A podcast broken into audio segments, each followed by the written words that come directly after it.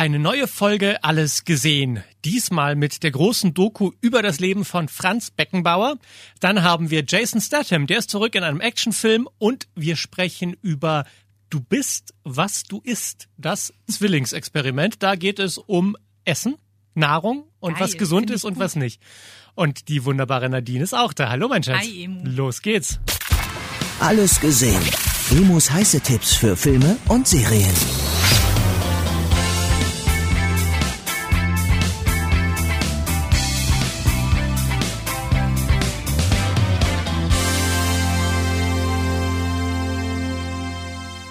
Ich hatte so eine blöde Vorahnung, als ich diese Doku gesehen habe, zwei Tage bevor Franz mhm. Beckenbauer gestorben ist. Das ist so ein Zufall, wo man sich auch denkt, uff, eigentlich gruselig, wenn man drüber nachdenkt. Es wurde eine große Doku über das Leben von Franz Beckenbauer gedreht. Und die war geplant, die kam auf der ARD-Mediathek raus und sollte dann am Montagabend im Fernsehen laufen. Und Montag war der Tag, an dem rauskam, dass Franz Beckenbauer gestorben ist. Also mussten sie das Programm noch nicht mal umstellen. Tragischerweise wäre diese Doku über ihn sowieso gelaufen. Und nun haben diese Doku alle gesehen mit dem Wissen, dass er tot ist und dass es eben nicht mehr um den lebenden Franz Beckenbauer geht. Alle, die das, die in diesen Interviews zu hören sind, sprechen von ihm ja in der Jetztzeit. Ne? Es ist nicht, er war der Größte, er ist der Größte. Mittlerweile muss man sagen, er war der Größte. Und, und auch sonst finde ich die Doku sehr interessant und auch teilweise, also logischerweise sind da die Leute, die Interviews geben, von denen man es erwartet.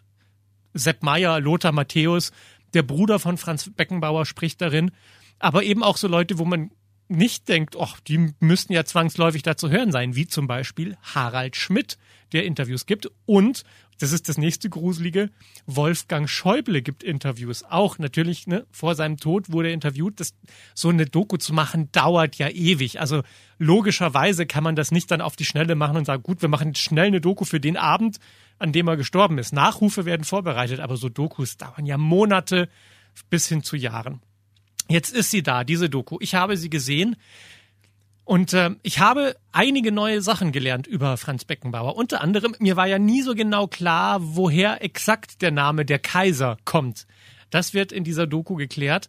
Dann war es auch nochmal schön zu sehen, wie er in Giesing aufgewachsen ist, da der einen kleinen Bolzplatz hatte, wo er Fußball gespielt hat. Man sieht diese schönen alten Aufnahmen von München, vom Marienplatz.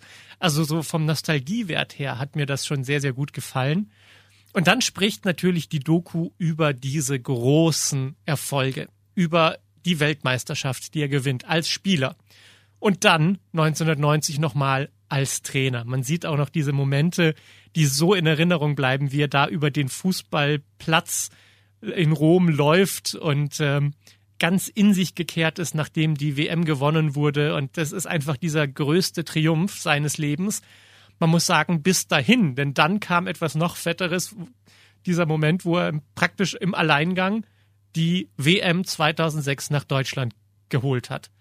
Das Sommermärchen verdanken wir ihm. Und ich finde auch schön, wie viel Zeit die Doku darauf aufwendet, zu zeigen, wie wichtig für Deutschland dieses Event war, dieses Sommermärchen.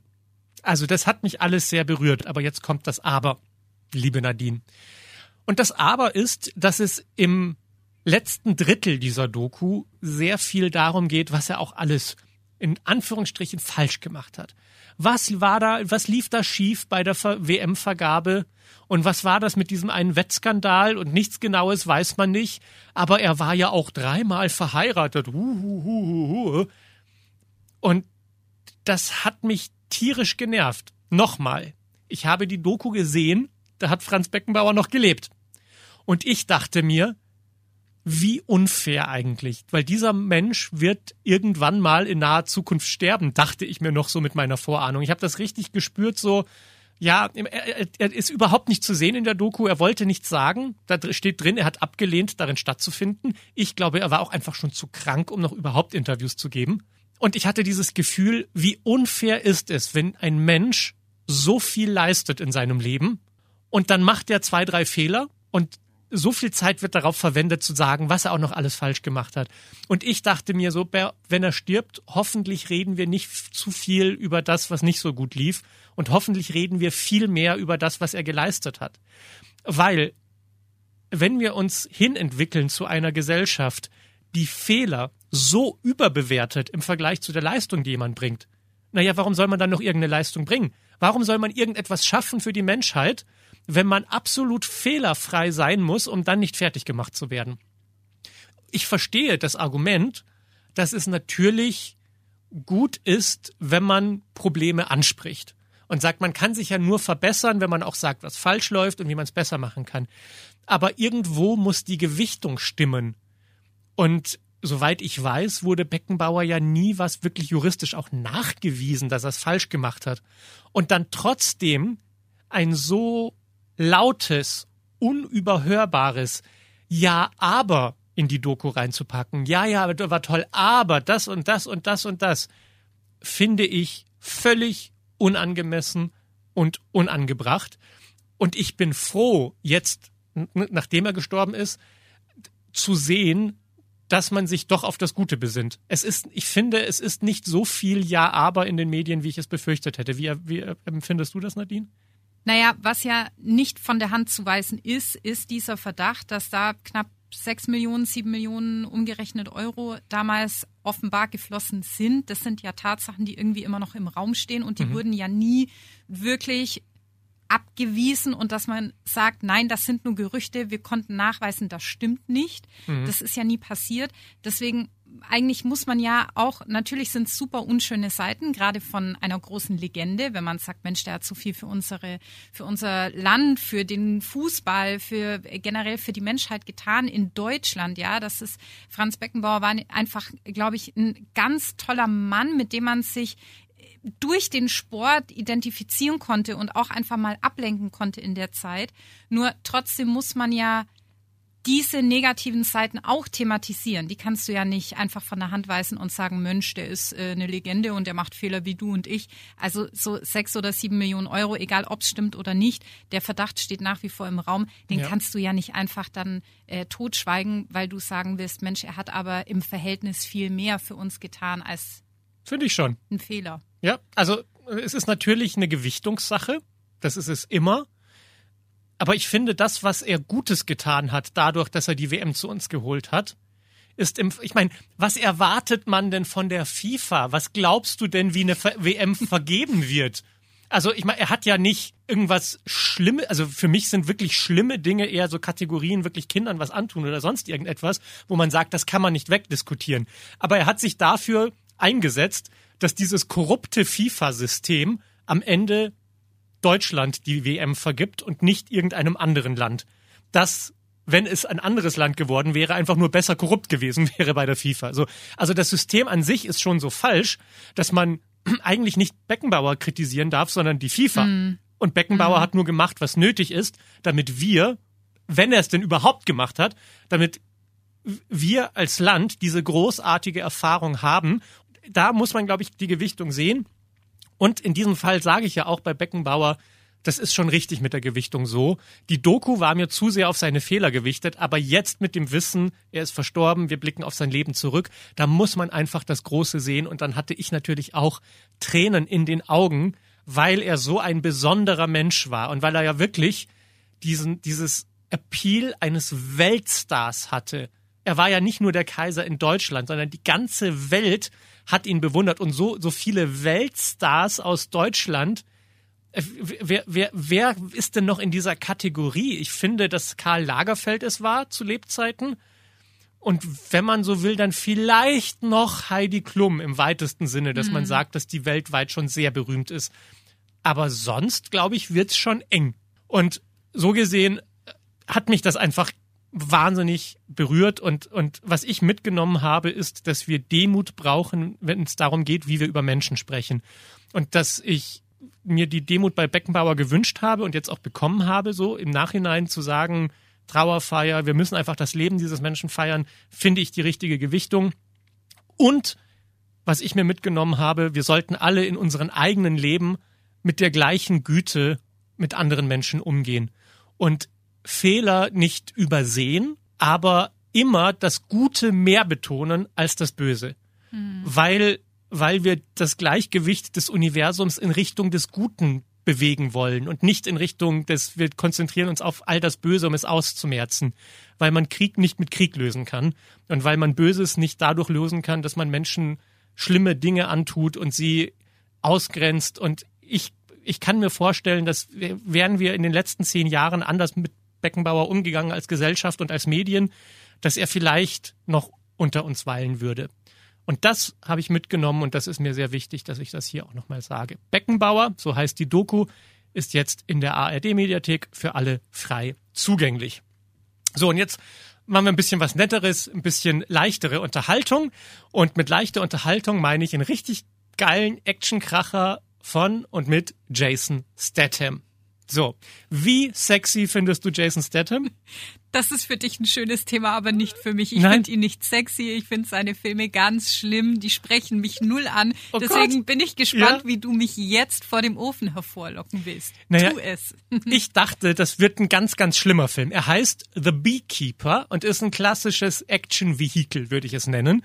Und wenn man den Film sieht, merkt man, dass es Jason Statham auf den Leib geschrieben wurde. Dieser Film existiert nur, damit er so coole Sachen sagen kann wie diesen Satz hier. Sie sind ein Problem. Verdammt richtig, ich bin ein Problem. Verdammt richtig, ich bin ein Problem. Also er spielt in dem Film einen Ex-Agenten von so einem super geheimen Programm, die heißen die Beekeeper und die passen auf die Menschheit auf, immer dann, wenn die Mächtigen versagen. Ich schütze das Kollektiv. Wenn das System aus dem Gleichgewicht ist, korrigiere ich es. Wir haben Gesetze für sowas. Bis sie versagen, dann haben sie mich. Haha, wenn die Gesetze versagen, dann kommt Jason Statham und knallt alle ab. Und natürlich macht er das in diesem Film auch. Äh, Er ist im Ruhestand eigentlich, aber er kommt nochmal zurück, denn seine Nachbarin ist tot und diesen Tod möchte er rächen und damit begibt er sich in ein Verbrechersyndikat hinein und macht das klassische Spiel, einen nach dem anderen umbringen, immer mächtigere Leute finden und sie dann abmucksen. Wir müssen ihn töten, bevor er sich bis ganz nach oben mordet. Der Film ist so ein bisschen eine solide Mischung aus The Equalizer und John Wick. Nicht so gut, es ist alles ein bisschen platter, aber ich würde sagen durchaus effektiv, wenn man einen Gehirnausschaltefilm im Kino gucken möchte. Und ja, natürlich kann man da wahnsinnig viel Politisches hineininterpretieren über unsere Zeit, wo Selbstjustiz immer aktueller wird und wo Menschen sagen, wir gehen jetzt auf die Straße, weil alle sind uns so inkompetent, dass wir jetzt außerhalb der Regierung entscheiden müssen, was die besseren Entscheidungen für die Regierung wären. Und da möchte ich überhaupt nicht einsteigen in dieses Thema, weil das ist zwar im Horizont dieses Films, aber dafür ist er viel zu dumm. Das ist einfach ein blöder, saudover Action-Hirn-aus-Film, wo es darum geht, auf kreative Weise den bösen Leuten die Fingern abzuschneiden. So. Und wenn man das will, dann ist The Beekeeper genau der richtige Film.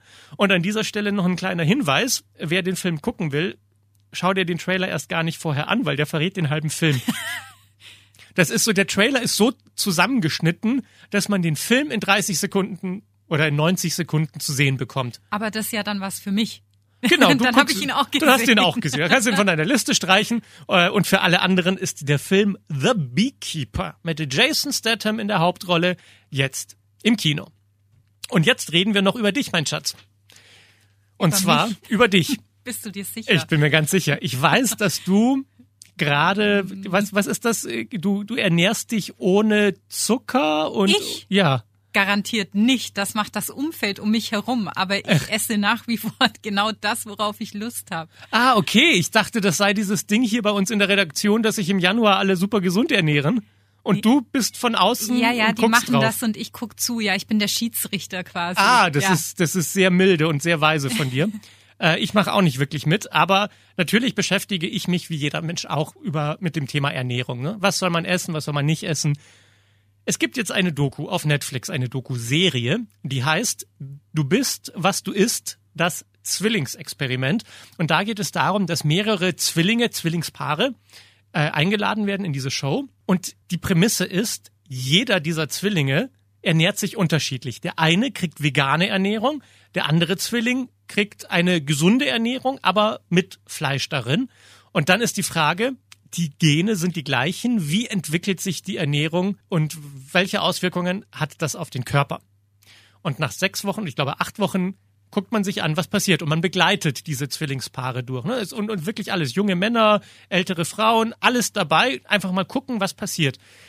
Und wie so oft ist die Antwort darauf, was man essen soll, kompliziert. Und das ist meine Kritik an dem, an der Doku. Sie machen sich's zu leicht. Was stimmt ist, für den Planeten ist vegane Ernährung einfach besser. Punkt. Darüber braucht man nicht diskutieren. Kühe furzen Methan. Damit man Tiere ernährt, muss man ganz viel Land roden. Warum lachst du? Sie furzen doch Methan. Das ist nicht gut. Hätte ich es anders formulieren Nein, sollen für dich? ich liebe deine authentische Ausdrucksweise einfach. Ja, man Ehrlich muss Dinge raus. benennen. Ja. So. Und, ähm, und jetzt mal davon abgesehen, dass es natürlich pflanzliche Ernährung für den Planeten an sich erstmal besser ist, finde ich immer noch legitim, wenn jemand sagt, ja, Planet schön und gut, aber ich möchte für mich persönlich die beste Ernährung haben. Ich kann dann immer noch auf den Planeten achten und meinen Müll trennen, aber aber wenn es für mich weniger gesund wäre, Fleisch zu streichen, dann möchte ich entscheiden können, ob ich Fleisch esse oder nicht. So. Also, die Doku zeigt, was mit dem Körper passiert, wenn man Fleisch isst im Vergleich zu kein Fleisch zu essen. Und die große Antwort ist, die, die sich vegan ernährt haben, sind in dem Sinne gesünder, weil sie mehr von dem viszeralen Fett verloren haben, das ja so gefährlich ist. Ne? Das ist dieses Fett um die Organe herum, das uns krank macht, das in Verbindung steht zu all diesen schlimmen Zivilisationskrankheiten wie Herz-Kreislauf-Problemen und Krebs und allem. So. Also, viszerales Fett verlieren, super Sache. Jetzt kommt das Aber. Diese Personen, die sich vegan ernährt haben, haben auch deutlich mehr an Muskelmasse verloren. Das heißt, sie haben insgesamt abgenommen, haben abgenommen von dem, was man abnehmen soll, nämlich viszerales Fett, haben aber auch abgenommen von dem, was man nicht abnehmen soll, nämlich Muskelmasse. Warum brauchen wir Muskelmasse? Je älter wir werden, desto wichtiger ist es, dass unser Körper noch in der Lage ist zu leisten. Dafür sind Muskeln wichtig. Muskeln ernähren sich von Proteinen in der Ernährung und das ist im Allgemeinen natürlich eher Fleisch. Es gibt viel veganes Protein, zum Beispiel in Hülsenfrüchten, Tofu, das, was man so kennt als Fleischersatz. Das ist also schon auch da. Das Problem, das man in dieser Doku auch gut sieht, ist, dass die Leute, die sich vegan ernähren, gar nicht so viel Protein in sich reinschaufeln können, wie sie eigentlich bräuchten. Und da, und da mache ich der Doku einen, einen Vorwurf, sind sie in der Quintessenz, in der, in der Erklärung, was jetzt eigentlich gut und schlecht war, nicht präzise genug. Weil sie sagen, ja, die vegan ernährt haben, die sich vegan ernährt haben, haben Muskelmasse auch verloren, aber auch viel von dem viszeralen Fett. Und hätten sie mehr Eiweiß gegessen, hätten sie auch mehr Energie gehabt, um mehr Sport zu machen. Und dann hätten sie auch mehr Muskelmasse und dann wäre ja alles gut. Aber das ist für mich viel zu sehr hätte, hätte, Fahrradkette. Weil natürlich sagen die Leute in der Doku, wie ich hätte noch mehr essen sollen. Ich habe mich eh schon voll gestopft mit all dem, was ihr mir gegeben habt. Ich kann nicht noch mehr Kidneybohnen essen. Und ich hatte dann auch einfach nicht mehr die Kraft, um noch mehr Sport zu machen. So. Und deshalb ist die komplizierte, unangenehm komplizierte Antwort auf die Frage, wie soll man sich ernähren?